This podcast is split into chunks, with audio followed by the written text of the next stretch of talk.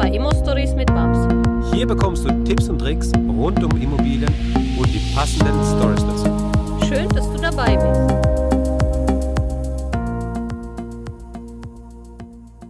Hallo Babs. Ja, hallo Max. Wie geht's dir, Babs? Ja, mir geht's gut. Ich bin heute in Prag. Wir haben nicht mehr so sonnig, es fängt an zu regnen bei hm, 17 Grad. Ja, es kommt der Herbst. Ja, okay. so langsam äh, wird es halt auch ein bisschen kälter, genau, man merkt es ja schon. Ähm, weil du ja viel unterwegs bist und das hört man immer wieder. Und das war auch mal nochmal so eine Frage, die ich mir auch gestellt habe. Hey, du bist so viel unterwegs. Jedes Mal, wenn wir irgendwas aufnehmen, bist du mal in Deutschland, mal in Prag und in Deutschland auch nicht an einem Ort, sondern überall. Ähm, wir, wir, wir koordinieren den Termin, dann, dann hast du davor einen Termin gehabt, wo du dann rausrennst und dann machst du dann, dann, dann machst du trotzdem hier diesen Podcast-Termin, wo wir das aufnehmen. Wieso machst du das? Ja, also Max, mir ist es wichtig, ich habe lange, sehr viele Jahre des Aufbaus äh, darauf geachtet, dass keiner weiß eigentlich, wer ich bin, was ich besitze, ähm, dass es alles sehr, sehr ähm, intim so ziemlich abläuft und würde dann natürlich überzeugt von unserer Stammtischgruppe, dass es eigentlich sehr wertvoll ist, äh, so ein Wissen weiterzugeben. Und mittlerweile könnte ich mich, ähm, ja, könnte es einsehen, dass es eigentlich schade ist. Ich kriege von sehr vielen Menschen Feedback, ähm, mit dem ich so nicht gerechnet hätte, ganz ehrlich nicht. Das sind alles junge Menschen, alles junge Investoren, die eigentlich sagen, so jemand wie dich, das ist einfach mal wow. Und wir brauchen dein Feedback, wir hätten das gern und doch bitte macht es mal. Und diese Feedback von den anderen hat mich eigentlich überzeugt, okay, ich äh, werde es jetzt tun. Ich tue das dafür, dass einfach mal die jungen Leute ein bisschen Motivation haben und dass alleinerziehende Frauen, Frauen grundsätzlich auch sehen, dass es in dieser Männerdomäne-Welt auch eine Frau gibt, die also eben auch dieser Erfolg lebt, dieser Erfolg verkörpert. Ähm, dieser Erfolg zwischen Kind, Kleinkind, Familie und dem Big Business einfach mal unter einem Hut bekommen kann. Und da möchte ich einfach mal als Motivation und Inspiration äh, für die ganzen äh, Leute ähm, einfach mal darstellen. Und das ist der Hauptgrund, warum ich diese Podcast mache mit dir. Mhm du machst ja das Ganze, um andere auch zu unterstützen und denen zu helfen. Und bist du auch ein Mensch, der, der so, ein, so ein gewisses Helfersyndrom hat, der auch gern anderen hilft, immer wieder gern? Nee, ich glaube, ich habe kein Helfersyndrom.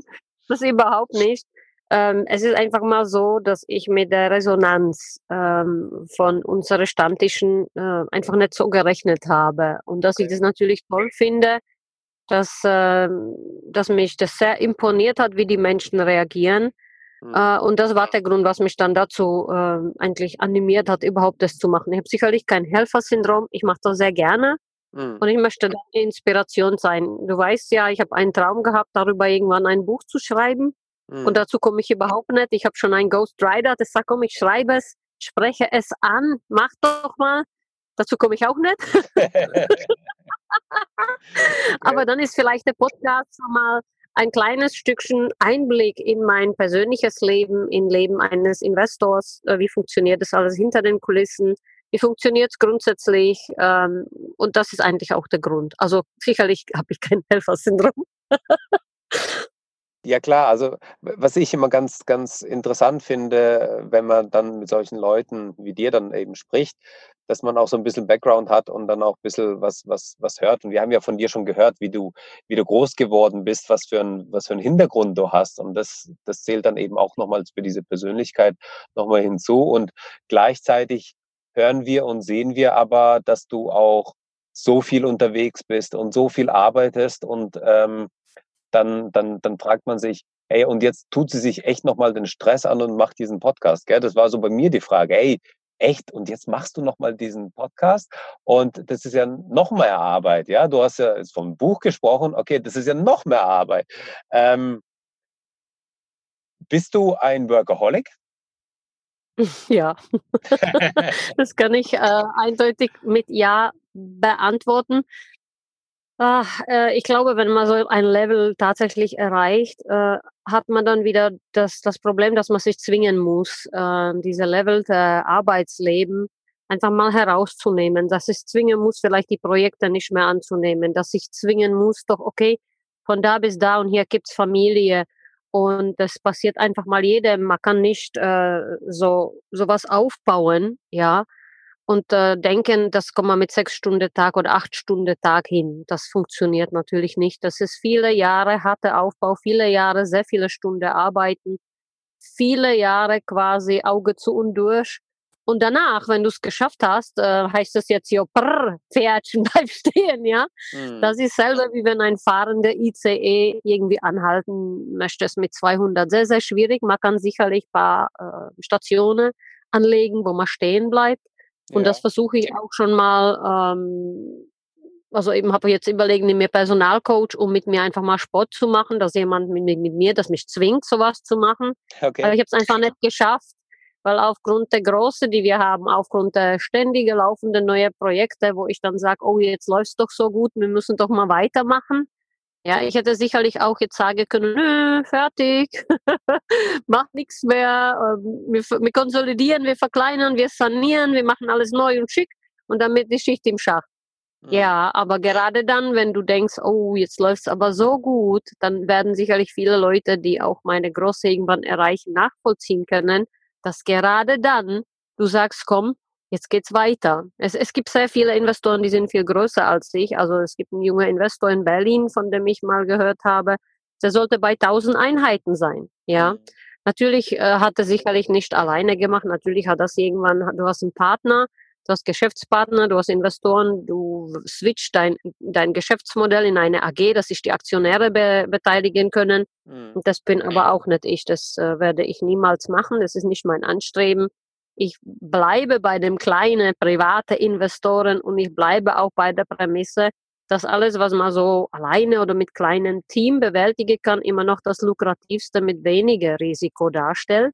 Ja. Weil wenn man dann so groß wird, dann braucht man, ähm, heute hat äh, ein, ein Stammtischfreund von mir ein, ein Link gepostet, wow, was für ein toller Typ, der hat alles aufgebaut, ja, der kenne ich, habe ich mir dann so gedacht. Ich kenne die Vita, kenne seine Familie, kenne seine Tochter und weiß, er hat 500 Mitarbeiter. Das wollte ich niemals. Ja, mhm. das ist einfach so, wenn man sagt, ja, so als ähm, alleineziehende Mama um die 300 Wohnungen, das ist mal okay, das lässt sich irgendwo mit einem kleinen Team machen, wobei das auch schon sehr, sehr viel Arbeit ist. Ja, also die unter uns, die schon mal 50 Wohnungen haben, die wissen, wovon ich rede, vielleicht auch schon die, die 10 haben. Ja, ja. und ich habe jetzt alleine 300, also es ist schon also eben eine Nummer, die man dann schon bewältigen muss. Aber ich möchte einfach mal nicht, mit jedem Projekt, der wir nochmal anpeilen, brauchst du Personal und du musst also wachsen, du bist quasi gezwungen des Wachstums. Und das möchte ich persönlich eigentlich gar nicht. Ich möchte sagen, okay, äh, wir machen ein paar Projekte noch, vielleicht zwei, drei und dann konsolidieren wir und machen tatsächlich, wir renovieren lieber, mhm. investieren das Kapital in, in, komplette Modernisierung der bestehenden Objekte, die wir bereits haben, bevor wir nochmal neue Projekte einkaufen und äh, versuchen, das quasi klein zu halten.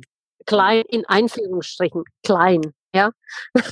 Ich musste schon so schmunzeln, als du gesagt hast, ja, ich bleibe hier privat mit meinen 300 Einheiten. klein und privat. Ja, schon klar, Mats. Alles gut, du bist klein. Ja, ja so. Ähm, ich habe neulich, äh, war ich mal essen mit einer jungen Dame, die mich sehr beeindruckt hat. Sie kommt aus, aus Norden, aus Bremen und hat gerade ihre zwei Immobilien eingekauft. Und ähm, sie sagte zu mir, das Tolle an mir wäre, dass ich so bodenständig und greifbar geblieben bin. Und sie war nicht die Einzige, die es mir gesagt hat. Und ich finde, das, das hat mir sehr gut getan. Also manchmal geht es nicht nur ums Geld im Leben, manchmal geht es auch um die Spiegelung eines Menschen selbst, wo die anderen sagen, wow, was für eine tolle Frau, die ist ja ganz normal, ja. ja, ja, klar, auf jeden Fall. Ich weiß nicht, ob, ob man das jetzt macht, ja. Also ich meine, bei dir ist ja ähm, Arbeit, das ist ja nicht nur Arbeit, das ist ja auch gleichzeitig Hobby, oder? Also ist es so, dass du so Arbeit und Hobby, dass das alles eins ist und du jetzt gar nicht sagen kannst, okay, mein Arbeitstag hört da an und hört da auf und gleich die Frage dahinter, wie viele Arbeitsstunden hast du in der Woche? Oh, ich kann das so an Tage zählen. Äh, die Woche rechne ich ja gar nicht, weil tatsächlich ist es so, du hast halt nie Feierabend. Du hast es nicht so wie die Angestellte bei den ganzen Konzernen. Ich gehe zur Arbeit und gehe nach Hause. Das Ja. gibt's bei mir einfach nicht. Ich habe ein kleines Team von elf Mitarbeiter.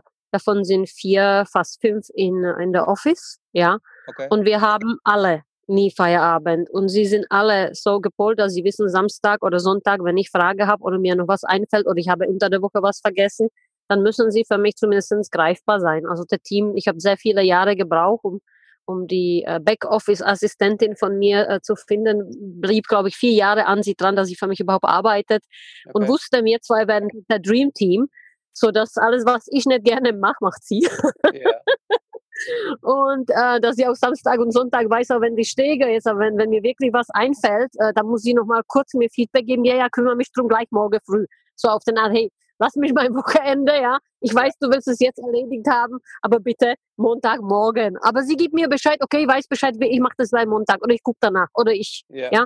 Und diese Feedback zu geben, das ist für mich, ähm, ich glaube, jeder, der sowas aufgebaut hat, ich bin sicher nicht die Einzige, weiß, dass man dann nicht so der tatsächliche Feierabend hat. Das kennen wir nicht. Also ich starte jeden Morgen um 8 Uhr, Punkt 8 Uhr fast, weil dann ist der Kleine schon mal in der Kita oder äh, ist betreut, ja. Ja, ja. Und das ziehe ich dann abends bis meistens mal fünf. Wobei ich habe auch sehr viele Telefonkonferenzen, ich habe sehr viele Telefonate, wo der Kleine dann auch schon weiß, okay, ich darf nicht laut sein, weil das Mhm. ist jetzt wahrscheinlich Business. Die Mama macht das nicht aus dem Spaß, ja. Ja. Oder sie liest ihre E-Mails noch oder ähm, arbeitet noch mal kurz ein paar Sachen nach oder telefoniert mit den Anwälten, mit den Steuerberatern. Also das kennt mein Sohn nicht anders. Er kennt auch nicht das typische, Mama hat eine Arbeit, Mama hat einen Feierabend. Das gibt's auch gar nicht. Du Mhm. bist einfach eins mit deiner Firma, du verschmelzt und Ja. du weißt, okay, es ist alles deins, ja. Ähm, okay, für wen solltest du das sonst machen? Für dich und für den Kleinen vielleicht irgendwann, wenn er das will, ja. Und daher kann ich dir sagen, so wie du schon mal befürchtet hast, es gibt keinen Feierabend, es gibt keine Stunde, die ich zähle, weil eigentlich ich bin mit Leib und Seele dabei, verschmelzen mit meinem Unternehmen. Das lässt sich gar nicht nach Stunde zählen. Aber sicherlich immer mal zehn am Tag im Durchschnitt bin ich dabei. Ja, und, und das ist ja eben das, dass, dass man Burnout dann bekommt, wenn man äh, Sachen macht, viel arbeitet, aber Sachen macht, die einem, kein, die einem keinen Spaß machen. Sprich, wenn ich etwas mache, wo ich aufgehe, wo ich äh, dafür brenne, wo ich das Tag und Nacht machen könnte, dann kriege ich ja gar keinen Burnout, weil das macht mir doch Spaß, das ist doch mein Hobby. Ja, aber ich, ich habe nicht zehn Stunden am Tag Stress. Ich habe also eben ein paar E-Mails, ein paar so 30, 40 am Tag, ja, also ein paar. Ähm, ich habe Telefonate, die sind nett, die sind alle okay, das sind Sachen zu entscheiden. Äh, machen wir da den Umbau, kommen da die Fenster, welche Farbe sollte an die Fluren?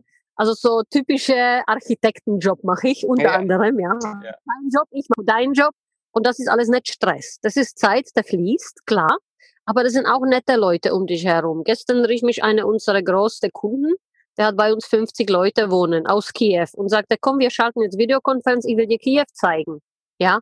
Und dann haben wir nebenbei drei, vier Sachen geschäftlich besprochen. Das ist kein Stress, der die normale Angestellte haben, die ständig unter Druck äh, stehen, die ständig denken, oh Gott, jetzt muss ich arbeiten, ja. Mein Arbeitstag ist zwar lang, ja, aber er ist nicht in dieser Sinne negativ. Es sind sehr, sehr wichtige Entscheidungen zu treffen, manchmal natürlich die ganze Banktermine, Bankgesprächen. Ich habe aber zwei Finanzierer, die mir sehr viel schon mal abnehmen. Ja, das sind tagtäglich Entscheidungen treffen. Aber das ist nicht, dass du Burnout davon bekommst, sondern Ja. du hast einfach mal deine Firma und du musst es steuern. Ja, also ich würde nicht sagen, dass man davon Burnout bekommt. Es ist sehr viel Arbeit, sehr viel Verantwortung. Ja, ähm, das muss man natürlich tragen.